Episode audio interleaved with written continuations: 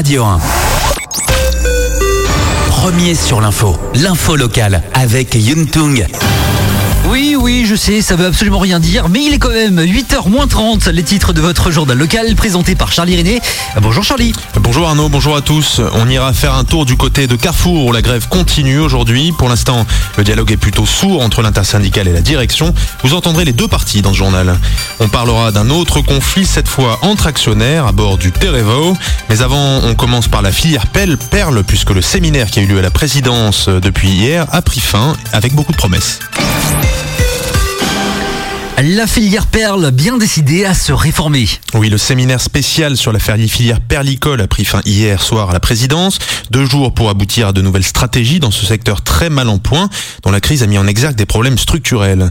Edouard Fritsch avait introduit les débats en demandant une remise en question générale à la profession. Son vice-président Harry Alpha a lui beaucoup écouté, mais ce sont les professionnels qui ont acté. Il est au micro de Caroline Perdry. On devait les faire converger sur des solutions. C'est eux qui devaient nous dire quelles sont leurs solutions quelle est leur vision? Parce que c'est une activité privée. La perliculture, ce n'est pas une affaire de l'administration. C'est une activité privée que nous souhaitons accompagner, mais accompagner dans un cercle vertueux, euh, plus de qualité, accompagner vers plus de transparence, accompagner vers euh, une amélioration des prix, espérons-le, parce que tout le monde va jouer le jeu de la qualité.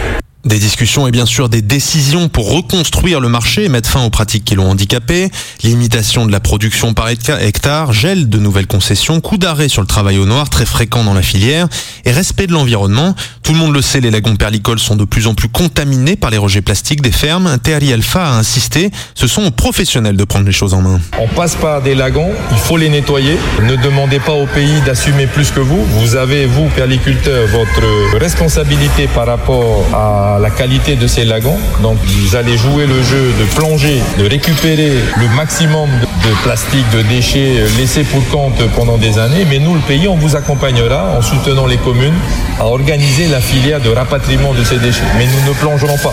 C'est pas l'administration qui ira plonger dans les lagons. En sauvant le lagon, on va sauver le développement de l'île. Nous souhaitons développer au-delà de la perliculture, l'aquaculture, l'agriculture dans les îles. Tout ça passe bien sûr par un écosystème euh, le plus propre possible.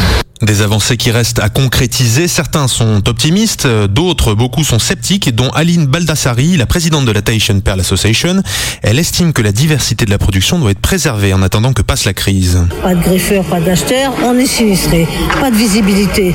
Donc je vois pas ce qu'on pourrait faire ressortir aujourd'hui. Il y a de très belles perles. Elles sont vendues en Europe. Bon, les Chinois et les Japonais aujourd'hui demandent des perles de plus bas de gamme. C'est comme ça, ça correspond à leur demande. On n'y peut rien. Nous, on subit des cours mondiaux. Alors, il y a de très belles perles. Moi, je sais que depuis 40 ans, les productions ont beaucoup évolué. Il y a beaucoup de belles perles. Il y a aussi beaucoup de D et de C, mais bon, ça fait partie du jeu. C'est comme ça, hein. Et nous parlons maintenant des mouvements sociaux avec le deuxième jour de grève dans les quatre magasins Carrefour. Oui, la grève lancée hier matin continue dans les hypermarchés du groupe Van, Punavia, Fa, Aroué, Taravao. Ces magasins restent bien ouverts, mais le service est perturbé. Des négociations avaient été menées lundi, mais aucune rencontre n'a eu lieu hier. On a eu ce matin au téléphone le secrétaire général du syndicat Ooeto Erima, qui est aussi un des porte-parole de l'intersyndical. On attendait la, rencontre avec euh, Nancy et on n'a pas eu euh, d'appel de sa part. On dirait c'est la DGRH qui est euh, la directrice euh, générale. Eux, ce qu'ils veulent, c'est que nous accuser euh, qu'on est en train de, pénaliser la population pour, les causes de Noël. Non, et la population bah, vont faire leur cause comme d'habitude. Et si ces deux personnes-là ne veulent pas négocier, ben, c'est, ça appartient qu'à eux. Il n'y a pas de problème. Hein. Nous, on est, on est prêts à suivre, même étaler les grèves dans ДОП с тези група, и това е проблемна. On tiendra, c'est aussi le discours de la direction qui compte sur la démobilisation des salariés. Hier, elle recensait 40% de grévistes quand l'intersyndicale envoyait jusqu'à 55, voire 65 suivant les magasins. Bataille de chiffres et dialogue de sourds donc. Sur le fond, les syndicats veulent discuter avec Nancy Van, voire même avec son père, et veulent entre autres revendications obtenir le départ de la DRH du groupe. La dirigeante, elle, appelle à la raison et au respect de la loi. La grève est régie par des lois bien, bien claires. Les directeurs sont mandatés pour diriger et décider pour leurs magasins et donc de négocier. Donc euh, j'entends hein, que les syndicats euh, demandent à rencontrer Monsieur Van en direct ou moi-même, euh, mais j'entends aussi que ce que les syndicats me demandent de faire, c'est de me mettre hors la loi. Chaque dirigeant a fait des propositions de discussion pour les points qui pouvaient les concerner. Néanmoins, les syndicats et leurs représentants ont persisté sur deux points qui sont considérés comme illicites au niveau des revendications, puisque ce sont des points personnels et pas professionnels. Nancy Van, qui a aussi dénoncé le timing de cette grève de Noël, une tradition pour mettre la pression, dénonce-t-elle. Elle, n'est pas la seule. Pour le MEDEF, ces conflits sociaux posent des questions sur le dialogue social, sur le respect et la modernisation des règles du travail, sur l'image du monde du travail en général aussi.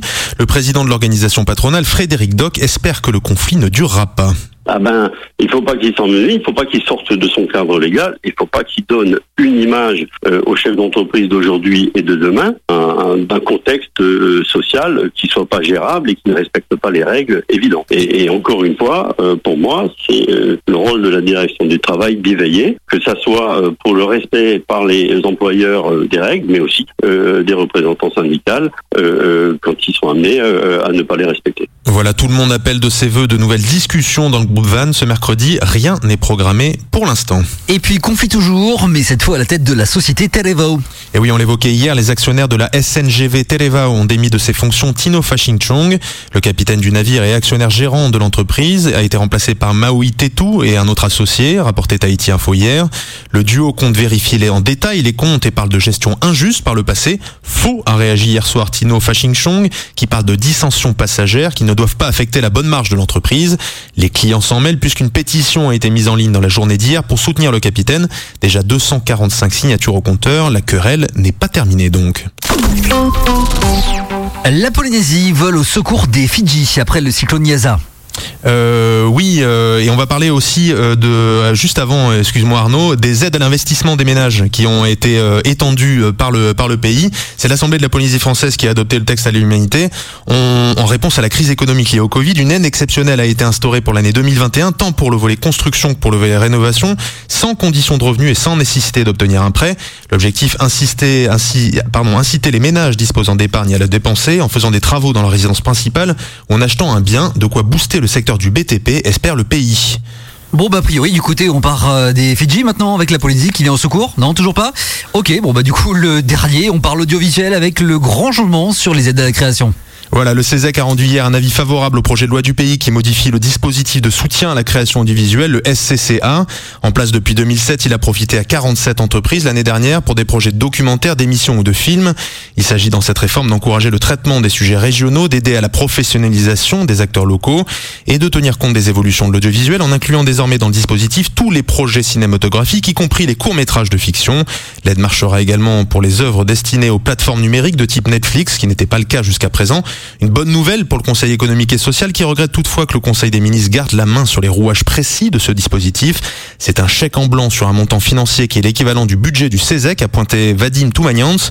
Le CESEC qui demande au passage la mise en place d'un bureau des tournages et de mesures fiscales incitatives pour attirer davantage de tournages en Polynésie.